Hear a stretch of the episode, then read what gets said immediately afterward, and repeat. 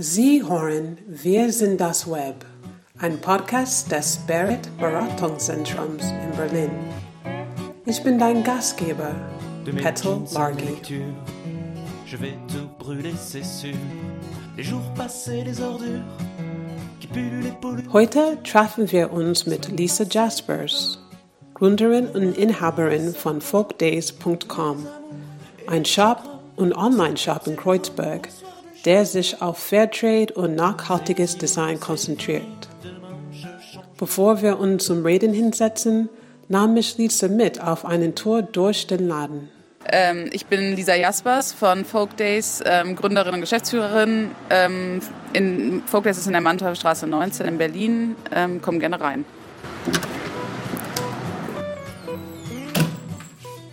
Bei uns gibt es äh, ganz viele verschiedene Produkte ähm, aus unterschiedlichen Entwicklungsländern. Unser Fokus ist handgemachtes, das heißt alles, was du hier siehst, ist entweder handgewebt oder handbestickt oder handgestrickt. Und das ist auch unser Fokus. Das heißt, wir schauen wirklich nach Menschen, die noch Crafts oder Handicrafts äh, beherrschen ähm, und entwickeln mit diesen Menschen zusammen Produkte, die wir dann hier nach Berlin holen ähm, und sowohl über unseren Online-Shop als auch in unserem Laden hier verkaufen. Das heißt, ähm, du siehst hier gerade, es wird langsam kalt. Wir haben jetzt unsere ganze Wolle rausgeholt. Äh, wir haben viel Alpaka zum Beispiel, was wir in Bolivien und Peru produzieren lassen. Ähm, da haben wir Menschen, die schon seit Generationen mit Alpaka arbeiten, weil das einfach ein lokales Material ist, was es immer schon dort gab. Ähm, hier haben wir einen neuen Teppich, den wir gerade mit einer Freundin designt haben. Der kommt aus Nepal, der ist handgeknüpft und ähm, kommt auch von einer ganz tollen Organisation, die ähm, von nepalesischen Flüchtlingen gegründet wurde und mittlerweile ähm, auch einige Angestellte haben. Genau, das sind unsere totalen Lieblingsprodukte. Das sind auch Teppiche, die sind aber Kilims, also gewebt und die kommen aus der Türkei. Mhm. Und die sind eigentlich alle komplett unterschiedlich. Das heißt, äh, das ist ein Projekt, was den Fokus hat, jungen Frauen vor Ort ein Einkommen zu generieren. Äh, die sitzen in Waren in Anatolien und ähm, Quatsch, die sitzen nicht, ist nicht Anatolien, sondern es ist an der irakischen Grenze, also ist quasi äh, sehr weit im Hinterland und ähm, normalerweise gibt es da wenig Arbeit. Viele Frauen heiraten sehr jung, ähm, weil sie auch oft eine Belastung für ihre Familien sind. Und genau, unser, unsere Produkte helfen ihnen dabei, länger unabhängig zu sein, indem sie ein Einkommen generieren. Und Sie haben seine eigene Ceramik oder Gläser? Genau, wir haben äh, das Glas, genau, das ist recyceltes Glas aus Mexiko. Das ist ein typisches Design, was man in Mexiko sehr viel sieht mit dem blauen Rand. Mhm. Ist ein bisschen dicker, da merkt man auch, es ist quasi, äh, genau, es ist natürlich mundgeblasen. Ähm, und genau, es ist äh, einfach schön, hält auch ziemlich gut. Ich habe ein kleines Kind und der kriegt die nicht so einfach kaputt. Mhm. Ähm, genau, also wir haben Interior, hier siehst du, wir haben äh, auch einige Kleidungsstücke, da fokussieren wir uns auch wieder auf natürliche Materialien. Wir haben Alpaka, wir haben handgewebte Baumwolle dabei, äh, handgewebte Seide ist natürlich besonders schön. Mhm. Und da fokussieren wir uns auch immer darauf zu gucken, natürliche Materialien, handverarbeitet äh, vor Ort, wo die Sachen herkommen, wo die Materialien herkommen, um die Qualität auch sicherzustellen.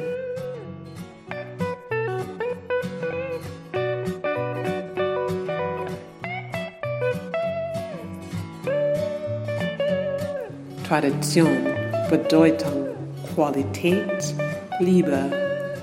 Lisa Jaspers Karriereweg war keine gewöhnliche Reise. Wir setzen uns hin und diskutieren ihre Beweggründe und wie sie ihr Geschäft Stein für Stein aufbaute.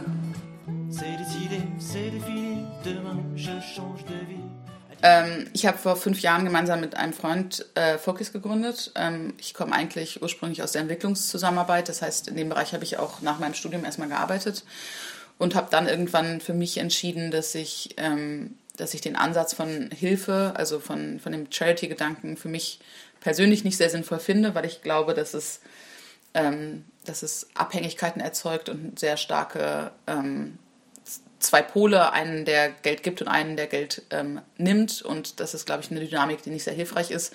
Und habe überlegt, wie schaffe ich äh, es, das Thema Armutsbekämpfung, wirtschaftliche Entwicklung positiver äh, anzugehen und auch besser mhm. und habe dann äh, im Grunde bin auf die Idee gekommen, zu sagen, äh, ich suche mir einfach Menschen, die Sachen toll können, also Sachen beherrschen, die Stärken haben, die wir nicht mehr haben oder die wir noch nie hatten und äh, versuche diesen Menschen einen Markt zu geben, den sie vielleicht bisher nicht hatten, wo, es Menschen gibt, die für schöne Produkte viel Geld zahlen oder zumindest mehr Geld zahlen als in den lokalen Märkten.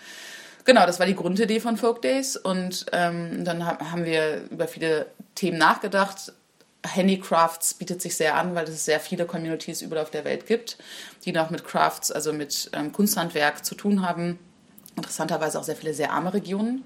Macht natürlich auch Sinn, weil die oft noch für sich selbst produzieren. Mhm. Und von daher habe ich gemerkt, dass das ein sehr gutes, ähm, also ein sehr guter Bereich ist. Und dann, ähm, genau, haben wir angefangen mit den ersten Produkten. Am Anfang war es eher ein kuratierter Shop. Mittlerweile ist es ähm, so, dass wir viele Designs auch selbst entwickeln weil wir gemerkt haben, dass der Bedarf auch für Design-Input von unseren Artisans sehr groß war.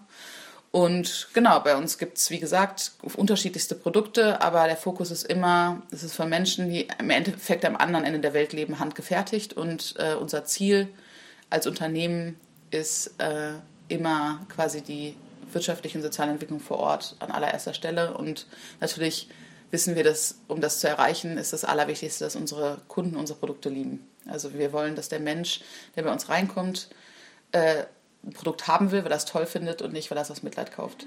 Hm. Okay. Und könntest du kurz erklären, was für Mode ist und was ihr Geschäftsmodell ist? Also faire Mode ist natürlich ein sehr weiter Begriff und es gibt äh, eigentlich nicht wirklich eine Definition. Ähm, für uns ist wichtig, dass wir uns sehr nach unseren äh, Kunsthandwerkern richten. Das heißt, wir wissen, ähm, es ist immer so, dass die verletzlicher sind als wir ähm, im finanziellen. Das heißt, äh, wir haben hier ein soziales System in Deutschland, wir haben eine komplett andere Ausgangslage. Das heißt, bei uns ist immer Priorität, unseren Artisan, unsere Artisans zu bezahlen. Wenn wir jetzt bestellen beispielsweise, bedeutet das, dass wir immer 50 Prozent oder in den meisten Fällen 50 Prozent anzahlen von der Bestellung und dann meistens auch, bevor die Leute es losschicken, nochmal den Rest. Mhm. Sehr unüblich eigentlich. Die meisten äh, Leute in Deutschland, würde ich sagen, zahlen nach Erhalt der Ware 60 bis 90 Tage später. Ähm, aber für uns ist natürlich klar, die Leute gehen in eine Vorleistung, die arbeiten für uns und ähm, müssen die Materialien kaufen. Also das ist ein so ein Punkt, aber dann natürlich auch, was wir für die Sachen zahlen. Also ähm, wenn man das, was wir zahlen, mit beispielsweise Touristenmärkten vergleicht, dann zahlen wir deutlich mehr. Aber weil wir auch sagen, wir wollen hochwertige Materialien und wir wollen eine gute Verarbeitung und wir wollen natürlich, dass die Leute gut bezahlt sind, weil das damit einhergeht. Ähm, von daher ist es schon sehr individuell geregelt. Ähm, viele von den Unternehmern, mit denen wir zusammenarbeiten, sind dann wiederum in irgendwelchen äh, Bündnissen, die sich für faire Standards einsetzen und die ganz klare Standards haben, die auch geprüft werden. Aber für mich persönlich ist das nicht das Wichtigste, sondern wirklich, ich kenne die Leute, ich habe die kennengelernt, ich weiß, warum die das machen, was sie machen und sie machen es alle aus ähnlichen Gründen wie ich nicht, weil sie damit reich werden wollen, sondern weil sie sehen, was sie in ihren Ländern damit erzeugen können, ähm, auf eine gute Art zu wirtschaften. Mhm. Und ähm, genau, das heißt, äh, wir haben unsere sehr eigene Definition von fairer Mode und fairem Handel. Was ist das genau? Ähm, wie ich schon gesagt habe, also zum Beispiel, dass wir unsere oh, Leute nach bestimmten Kriterien bezahlen, dass wir darauf achten, dass die, äh, dass die mit ihren Mitarbeitern gut umgehen, beziehungsweise nur mit Leuten arbeiten, die eine bestimmte Einstellung zum Thema fairer Handel haben und ähm, genau, es gibt unterschiedlichste, andere, genau, die Preise, die wir zahlen, also es gibt viele okay. Komponenten, ja. Und Sie, ähm, du bist viel gereist dann? Mhm. Genau, so die ersten zwei Jahre habe ich sehr viele Reisen gemacht und habe viele Artisans quasi gesucht selbst. Mhm. Mittlerweile haben wir auch einige, die wir, die ich nicht selbst besucht habe oder selbst ausgesucht habe, sondern die dann über Kontakte zu uns gekommen sind. Ähm, also zum Beispiel Soko aus Kenia ist ein super Beispiel. Die machen un unglaublich schönen Schmuck, sind soziale Unternehmen, die sehr erfolgreich und sehr gut sind. Und die habe ich gefunden, weil eine Freundin ähm, ein Projekt mit denen gemacht hat, ein, äh, also ein klassisches Entwicklungsprojekt. Und die meinte, dieser, die sind total toll, machen tolle Produkte. Das passt voll gut zu Folk Days, guck dir die mal an. Also es ist ein bisschen eine Mischung aus mittlerweile natürlich Word of Mouth. Ich kenne viele Menschen, die in, in vielen Entwicklungsländern leben. Viele Leute sprechen uns an aber viele von den Artisans, also ich kenne alle persönlich und viele von denen habe ich auch bis, persönlich besucht. Die meisten wahrscheinlich. Sehr cool. Okay. Und welche Rolle spielen das Internet und Social Media in Ihrem Unternehmen? Internet war natürlich am Anfang zentral für uns, weil wir haben angefangen als reiner Online-Shop. Das heißt, wir haben am Anfang äh, hätten wir keine Möglichkeiten gehabt, ein Ladenlokal anzumieten oder auszubauen. Wir haben mit relativ wenig Kapital angefangen und es wurde, wir haben es selbst sozusagen finanziert. Und dann war klar, okay, der einzige Weg, den wir uns leisten können und der irgendwie Sinn macht, ist online. Also wir haben als Online-Shop gestartet. Äh, die fünf Jahre, die es uns gibt, haben wir drei Jahre lang nur online existiert und mittlerweile haben wir halt auch hier einen Laden. Ähm, genau, das heißt, als Vertriebskanal natürlich super zentral. Ähm, gleichzeitig ähm, für Marketing, Brandbuilding, alles andere auch. Ich meine, äh, Facebook ist so ein bisschen von Instagram abgelöst worden. Auf Instagram sind wir sehr präsent und machen sehr viel, stecken sehr viel Energie rein. Mhm. Ähm, das ist für uns wichtig, aber Internet ist natürlich schon auch eine Welt, in der es sehr schwer ist, mit sehr wenig Marketingbudget gesehen zu werden. Ja.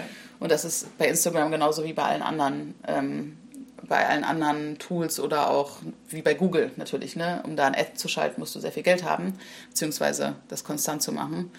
Und von daher bin ich, genau, es ist so ein bisschen zweischneidig. Zum einen könnt, hätten wir es ohne das Internet nicht machen können. Auf der anderen Seite ist das Internet auch nicht mehr so demokratisch, wie es mal war. Und gerade in Bezug auf Kommerz und Fashion und Shoppen gibt es einfach sehr große Player, die sehr viel Geld haben und die einen verdrängen und die es fast unmöglich machen, dass man gesehen wird von seiner Zielgruppe.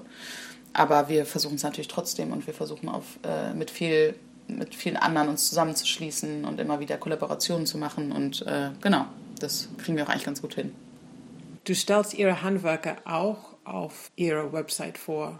Genau, man kann äh, hinter jedem Produkt quasi steht äh, ein Betrieb und dann kann man schauen, wer das Produkt gefertigt hat, wo die leben, wie die heißen ähm, und kriegt ein bisschen mehr Infos einfach und vielleicht auch eine persönliche Verbindung zu den Menschen, die die Produkte gemacht haben ich glaube schon, dass die Leute hauptsächlich unsere Sachen kaufen, weil sie die wirklich schön finden und weil sie den Preis gut finden dafür und die Qualität stimmt.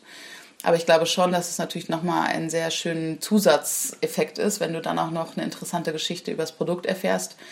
Vielleicht sogar eine Geschichte, die du dann weitererzählen kannst. Ne? Ist ja immer so, wenn, wenn man was Neues hat und jemand einen fragt, voll schöner Schal, wo hast du denn den her? Mhm. Mittlerweile ist es nicht mehr so cool zu sagen, habe ich bei H&M gekauft. Ähm, wenn du dann erzählen kannst, das ist ein handgewebter Schal aus Alpaka aus Bolivien, das ist ein kleiner Familienbetrieb und äh, ne, da können sich mehrere Leute durch ernähren, dadurch, dass die quasi für deutsche Kunden produzieren. Es ist natürlich eine viel ganz andere Geschichte und eine ganz andere Emo Emotionalität, die man mit dem Produkt auch hat. Genau, eine tiefe Verbindung. Ja. Ähm, ja, du beschäftigst ein Team von acht Personen. Könntest du ihre Strukturen erklären und wer macht was? Also wir haben von Anfang an sehr starken Fokus darauf gelegt, ähm, dass wir sehr flexibel sind. Also zum einen, weil ich, ich habe mit 30 gegründet, ich bin eine Frau, das heißt, ich wusste, dass ich wahrscheinlich irgendwann eine Familie gründen werde und mir wichtig war, dass wir keine starren Strukturen haben, die es mir schwerer machen oder anderen schwerer machen, das zu verbinden, privates und berufliches. Das heißt, bei uns gibt es wenig Regeln. Also es gibt nicht, alle müssen dann und dann da sein. Ne? Also es sind alle sehr flexibel. Es ist recht spät, du bist ja jetzt hier, sind erst irgendwie zwei, drei Leute da, aber es ist mir total egal. Also für mich ist wichtig, dass die Leute ihre Arbeit machen und dass sie Spaß dran haben und dass die Resultate gut sind. Das heißt, äh, Flexibilität ist super wichtig. Wir haben ähm, ein Team, wir haben eine Person, die macht beispielsweise Brand und Kommunikation, die macht auch Presse, ähm, die ist quasi für alles zuständig, was nach außen ne, Folk Days Geschichte erzählt. Dann haben wir ähm, eine Person, die sich um die Logistik kümmert, Customer Support und auch Website, das liegt alles bei der. Ähm, dann haben wir ähm, eine Person, die ähm, macht aber auch nicht Vollzeit Buchhaltung und Finanzplanung. Ähm, dann haben wir eine Person, die macht Store und Office Management. Die supportet mich in ganz vielen Punkten, aber auch wenn wir Events hier machen. Die organisiert die Pop-Up-Shops, die wir in anderen Städten machen. Ähm, genau, und dann haben wir, ähm, jetzt muss ich mal kurz überlegen, noch eine Person, die die Pop-Up-Shops durchführt okay. für uns und äh, eigentlich immer eine Praktikantin noch oder manchmal auch zwei. Jetzt gerade haben wir auch zwei vor Weihnachten, ähm, auch bezahlt natürlich. Ähm, genau, das heißt, und Kima, mein Mitgründer natürlich, der ähm, neben mir quasi auf Leitungsebene das Unternehmen mitführt, obwohl er operativ weniger involviert ist als ich. Aber ähm, genau, das ist so ein bisschen unsere Struktur. Und wo siehst du Ihr Unternehmen in den nächsten fünf Jahren? Ähm, ich kann eine Sache oder ich habe eine Sache im Fairtrade-Markt in Deutschland beobachtet. Ich glaube, das ist vielleicht auch in anderen Ländern so, das weiß ich aber nicht genau. Ähm, die Zielgruppe für Fairtrade-Produkte ist sehr alt in Deutschland. Das sind eigentlich Leute, die sind um die 70 oder zwischen 60 und 70 und die kaufen in eine Weltläden ein. diese Zielgruppe wird immer älter und stirbt aus. Und das bedeutet ein ganz großes Problem für viele Produzenten in Entwicklungsländern, die diese Läden beliefern, mhm. äh, weil der Umsatz zurückgeht. Gleichzeitig sehe ich aber auch, dass der Bedarf und die Nachfrage hochgeht. Also gerade bei jungen Menschen ja, nach nachhaltigem genau. Konsum geht hoch. Und da gibt es eine Lücke, die ich versuche mit Folk Days zu füllen, nämlich ähm, Fairtrade attraktiv zu machen, schön zu machen, begehr, begehrlich zu machen, eine Marke darum zu kreieren. Und das ist was, was ich gerne noch größer machen würde. Das heißt, ähm, wir arbeiten gerade an unterschiedlichen äh, Strategien, wie wir es schaffen können, das, was wir mit Artisans machen, auch stärker in den in, in andere Fairtrade-Unternehmen reinzutragen, als Beratung sozusagen, als Beratungsleistung. Vielleicht nicht in fünf Jahren, aber in zehn Jahren finde ich super schön, wenn, wenn die eine Weltläden vielleicht ähm, zu Folkdays-Läden werden, geworden sind und es auf einmal so, dort schöne Produkte gibt, die Läden schön sind und es einfach äh, der Wandel stattgefunden hat, weil wenn, wenn der faire Handel es nicht schafft, sich neu zu entwickeln und eine neue Zielgruppe zu erschließen, dann wird es wahrscheinlich so sein, dass in zehn Jahren diese Läden alle zu sind. Ja, das ist meine Vision. Eine von vielen. so vielen Dank für deine Zeit, Lisa. Gerne. Viel Erfolg. Dankeschön. Bitteschön. Wir sind das Web. Ein Podcast des Spirit Beratungszentrums in Berlin. Mein Name ist Petal Largi und es war mir eine Freude, hier Gastgeber zu sein.